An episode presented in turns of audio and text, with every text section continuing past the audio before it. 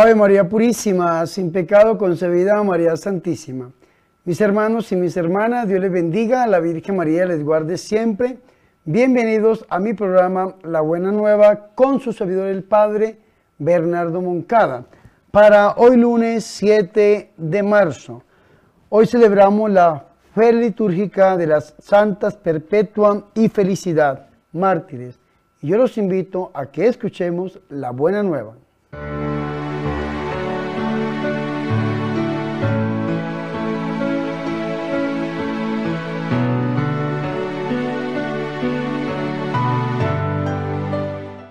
El Señor esté con ustedes.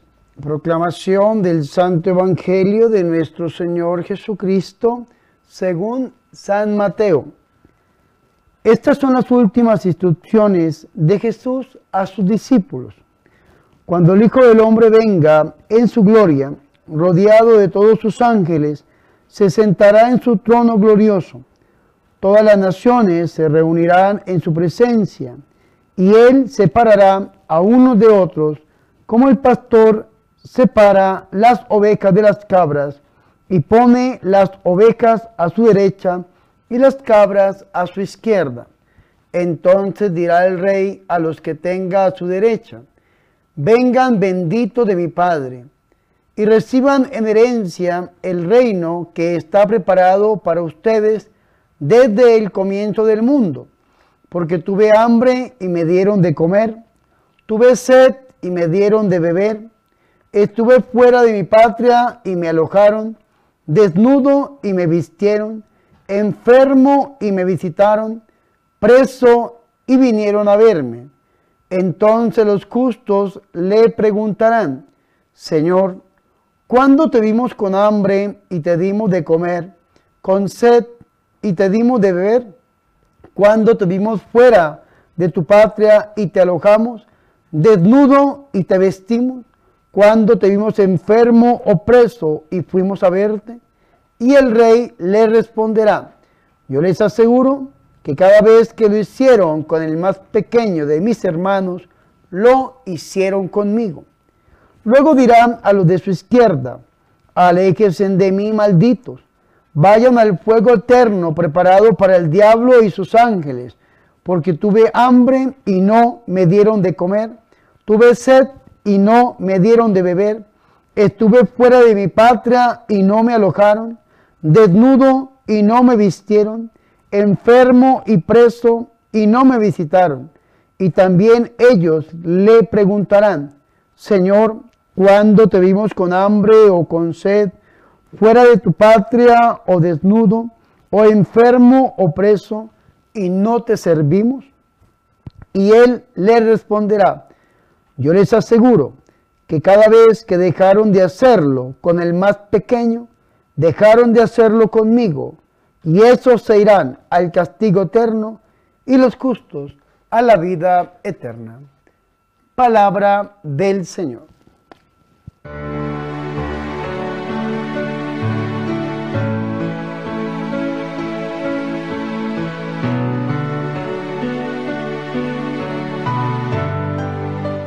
Mis hermanos y mis hermanas, qué alegría es para nosotros escuchar la palabra de Dios, el Santo Evangelio, la buena nueva para hoy lunes 7 de marzo. Hoy celebramos una feria litúrgica bastante especial, la de las Santas Perpetua y Felicidad Mártires. Y antes de entrar de lleno a la parte del Evangelio que nos regala la liturgia para el día de hoy, quiero por mutuo propio hacer lectura de lo que la revista litúrgica dice acerca de estas grandes santas mártires. Santas Perpetua y Felicidad. Perpetua era una joven madre de 22 años que tenía un niñito de pocos meses. Pertenecía a una familia rica y muy estimada por toda la población. Felicidad era una esclava, la esclava de Perpetua. Era también muy joven y en prisión dio a luz a una niña, que después los cristianos se encargaron de criar muy bien. Estas dos santas mujeres murieron martirizadas y decapitadas junto a otros cristianos en África, en Cartago, el 7 de marzo del año 203. Que por intercesión de santas perpetuas y de felicidad mártires, los deseos de nuestros corazones se hagan una realidad. Y ahora mis hermanos, para este lunes 7 de marzo, hemos escuchado una parte del Evangelio según San Mateo, tomada del capítulo 25, versículo 31 hasta el 46, donde encontramos nosotros la pericopa que nos habla acerca del juicio de las naciones. Antes de entrar de lleno a esta pericopa, recordemos que el capítulo 25 y el capítulo 24 y 25 del Evangelio según San Mateo hace parte de lo que se conoce como el discurso escatológico. ¿Qué significa la escatología? Significa el ya, pero el todavía no, de la venida de nuestro Señor Jesucristo.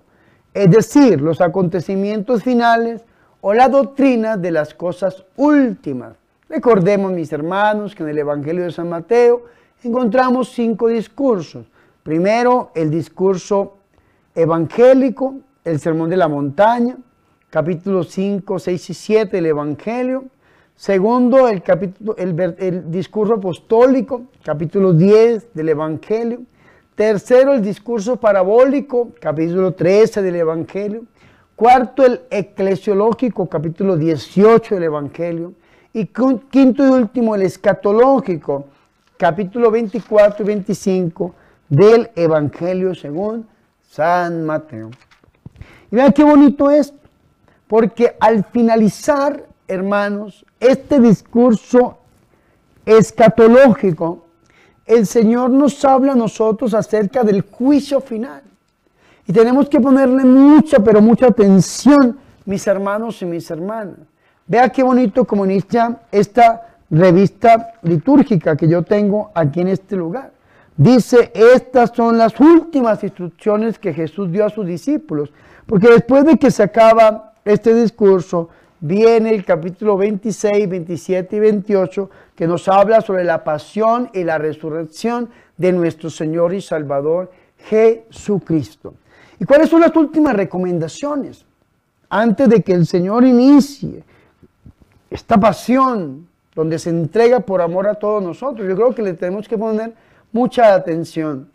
Y el Señor nos va a hablar a nosotros acerca de las obras de misericordia corporales o a través de la caridad.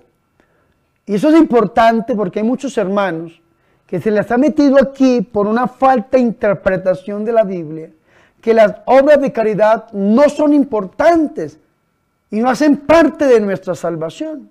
Hay gente que dice, sobre todo los hermanos protestantes, es que yo me salvo por fe y no me salvo por obras. Y Santiago en su carta dice, muéstrame tu fe, que yo te muestro mis obras. Y mis obras te pueden llevar a mi fe. El Señor en el juicio de las naciones dice lo siguiente, que serán congregadas delante de Él todas las naciones, y el Señor separará delante de Él unos a su izquierda, otros a su derecha. Y vea qué interesante esto. Pondrá las ovejas a la derecha y los cabritos a su izquierda. Entonces el rey, que es nuestro Señor Jesucristo, dirá lo de su derecha, es decir, a sus ovejas. Vea lo que le dice. Vengan, benditos de mi Padre, y reciban en herencia el reino preparado para ustedes desde la creación del mundo. ¿Y por qué se merecen ese reino? Porque tuve hambre y me dieron de comer, tuve sed y me dieron de beber, era forastero y me acogieron, estaba desnudo y me vistieron, enfermo y me visitaron, en la cárcel y acudieron a mí. Y algunos dirán, Padre, pero son siete obras de misericordia corporales, falta una enterrar a los muertos, que la encontramos en el libro de Tobías. Ahí está, porque el número 7 es el número perfecto. Y esto es interesante, mis hermanos y mis hermanas, porque vea lo que dice el versículo 37. Ojalá ustedes lo repitieran, lo pensaran, lo meditaran, se lo aprendieran. Mateo 25, 37. Entonces los justos, ¿los qué? Los justos, es decir, los que hacen obras de misericordia, la caridad con los demás, son catalogados como justos. Entonces los justos le responderán, Señor, cuando te vimos hambriento y te dimos de comer, o sediento y te dimos de beber, cuando te vimos forastero y te acogimos, o desnudo y te vestimos, cuando te vimos enfermo en la cárcel y acudimos a ti, ¿cuándo, Señor?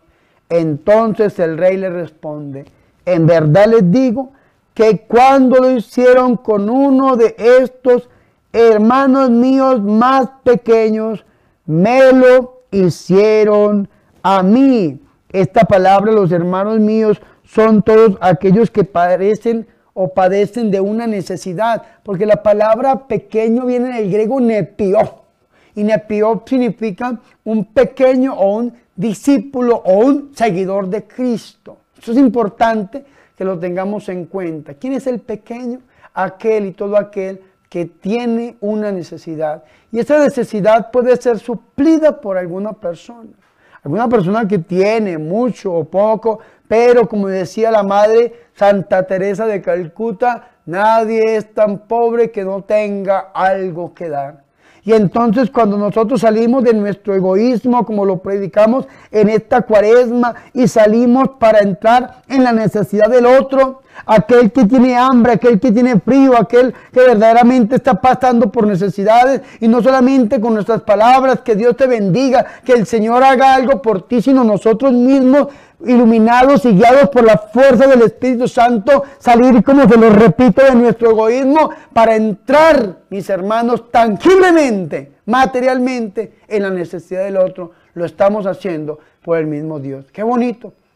Yo lo leo este evangelio, esta parte del evangelio, allá la granja La Inmaculada que queremos nosotros rehabilitar drogadictos, alcohólicos. hay gente que me dice, padre, ¿y por qué se mata usted tanto por los pobres, por la gente necesitada? Yo digo, porque es que en el pequeño está el Señor. Y algún día yo me voy a morir y Dios quiera, Señor, yo le pido que me regale el cielo. El Señor me va a decir, vengan benditos, vengan justos. Y yo sé que ahí en el nombre de Jesús vamos a estar porque hemos hecho el bien en los demás por amor a nuestro Señor y Salvador Jesucristo. Pero vea qué terrible esto. Versículo 41. Ay, San Mateo 25, 41. Entonces dirá también a los de su izquierda, a los cabritos, apártese de mí, malditos. Todo aquel que no hace obras de caridad, malditos, está diciendo el Señor.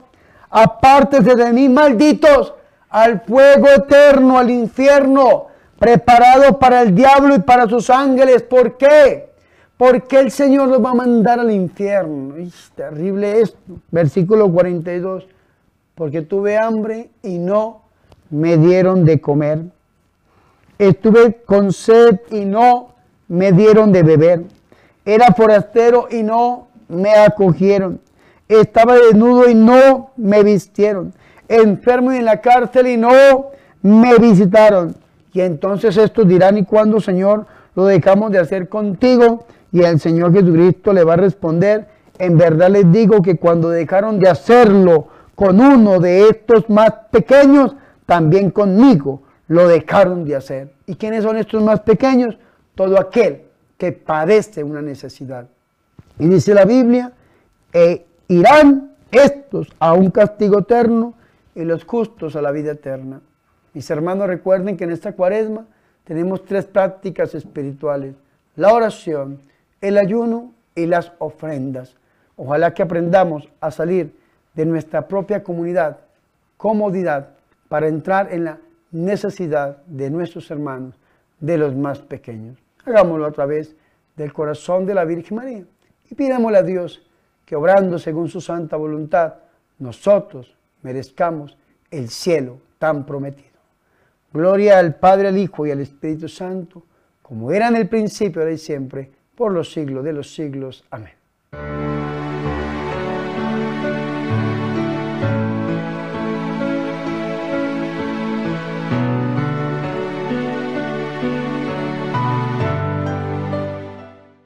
Ahora mis hermanos y mis hermanas, yo los invito a que hagamos oración.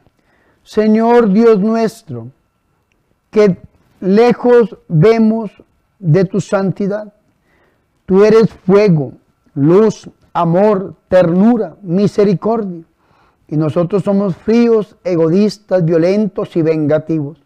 No obstante, tú nos quieres a todos tal como somos y nos mandas a amarnos unos a otros como Cristo nos amó. Nos cuesta mucho, Padre, ver a Jesús en los pobres, en los marginados, en los antipáticos y maleducados. Haznos ver en ellos la cara oculta del Cristo sufriente. Virgen María, Madre de Dios, ruega e intercede por nosotros. Amén.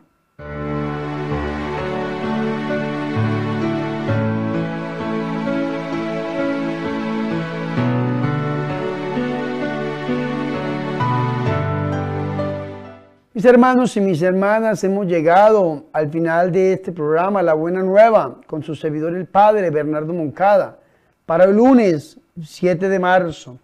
Recordemos que hoy el Señor nos invita a hacer una opción preferencial por el pobre, por el más necesitado. Salir de nuestro propio egoísmo, de nuestra propia comodidad, para entrar en la necesidad, en la realidad del otro. Y ojalá que lo hagamos a través del corazón de la Virgen María. Porque como dijo un teólogo, el pobre es el lugar teológico donde podamos nosotros encontrar y entregar la misericordia de Dios. Antes de irme, mis hermanos y mis hermanas, les recuerdo, por favor, suscríbanse a mi canal de YouTube, Padre Bernardo Moncada. Recuerden, suscríbanse al canal, denle like a los videos y compártalo con sus familiares y amigos. También les propongo un segundo canal, el canal de la Corporación Ángel con esta corporación estamos creando la Granja La Inmaculada, un refugio sacerdotal y un centro de rehabilitación para drogadictos alcohólicos. Recuerden que allí hay pequeños, hay nepios, hay necesitados que esperan de su ayuda. Mis hermanos, algún hermano dirá, Padre, yo ya me suscribí, pero quiero ayudarle de otra manera. Pues al lado del botón de suscribirse está el de unirse. Usted lo oprime, aparece una ventana con tres posibilidades la primera se llama la siembra, la segunda se llama la cosecha y la tercera se llama misionero. Usted escoge cualquiera de las tres y da una ofrenda, la ofrenda que proponemos ahí. Usted se une de esa manera y nos ayuda a hacer el bien en el Nepiov, en el pequeño, en el más necesitado. Alguno dirá, padre, yo ya lo hice, pero tal vez quiero ayudar, o dirá, padre, yo no tengo las medios electrónicos para hacerlo, ¿cómo puedo ayudar? Bueno, yo les dejo una Tercera y última oportunidad. En pantalla aparecen las cuentas bancarias y los medios digitales para donaciones. Usted va a tomar una ofrenda voluntaria, lo que Dios ponga en su corazón. Yo le digo de un dólar para la evangelización, es lo mínimo, lo mínimo, el vasito con agua para el pequeño, para el más necesitado. Y yo con ese vaso con agua puedo calmar la sed, el hambre de aquel hermano que necesita con ese dólar puedo hacer obras de caridad y evangelizar a este mundo que está sediento de la palabra de Dios. Y a mi vez oraré por ustedes para que el Señor los bendiga el ciento por uno. Mis hermanos, y por último les recuerdo que el próximo viernes 18 de marzo y sábado 19 voy a estar en la Granja La Inmaculada, celebrando los seis años de ordenación sacerdotal y los 50 años de vida de mi cuñado Narciso, que es la persona que está encargada de la granja junto con mi hermana Blanca Nir Moncada Ballester. Vamos a estar celebrando el cumpleaños 50 de mi cuñado y los seis años de ordenación sacerdotal del padre Bernardo, su servidor. Yo los invito. Algunos dirán, padre, ¿de dónde queda la granja? En Sudamérica, en Colombia, en el estado o departamento del Casanare, en el pueblo, ciudad o municipio de Paz de Ariporo, en la vereda o en el rancho de donde queda la Granja La Inmaculada. Eh, los invito a todos ustedes a que me acompañen en este lugar. La Barranca se llama esa vereda que se me había ido el nombre, Barranca. Allí usted, usted llega a Padariporo y le pregunta a un taxi dónde queda la vereda La Barranca, al lado del, del megacolegio, la Granja La Inmaculada. Y cualquier taxista, mis hermanos, lo lleva hasta este lugar. Recuerden, viernes 18 de marzo y sábado 19, el Congreso de Sanación y Liberación, junto con su servidor, el Padre Bernardo Moncada. Bueno, mis hermanos, ahora quiero impartir sobre ustedes la bendición sacerdotal. El Señor esté con ustedes y la bendición de Dios Todopoderoso, Padre, Hijo y Espíritu Santo, descienda sobre ustedes y permanezca para siempre. Amén. Por favor, recen por mí. Recuerden que yo soy el Padre Bernardo Moncada, su amigo, su sacerdote, que yo soy su servidor.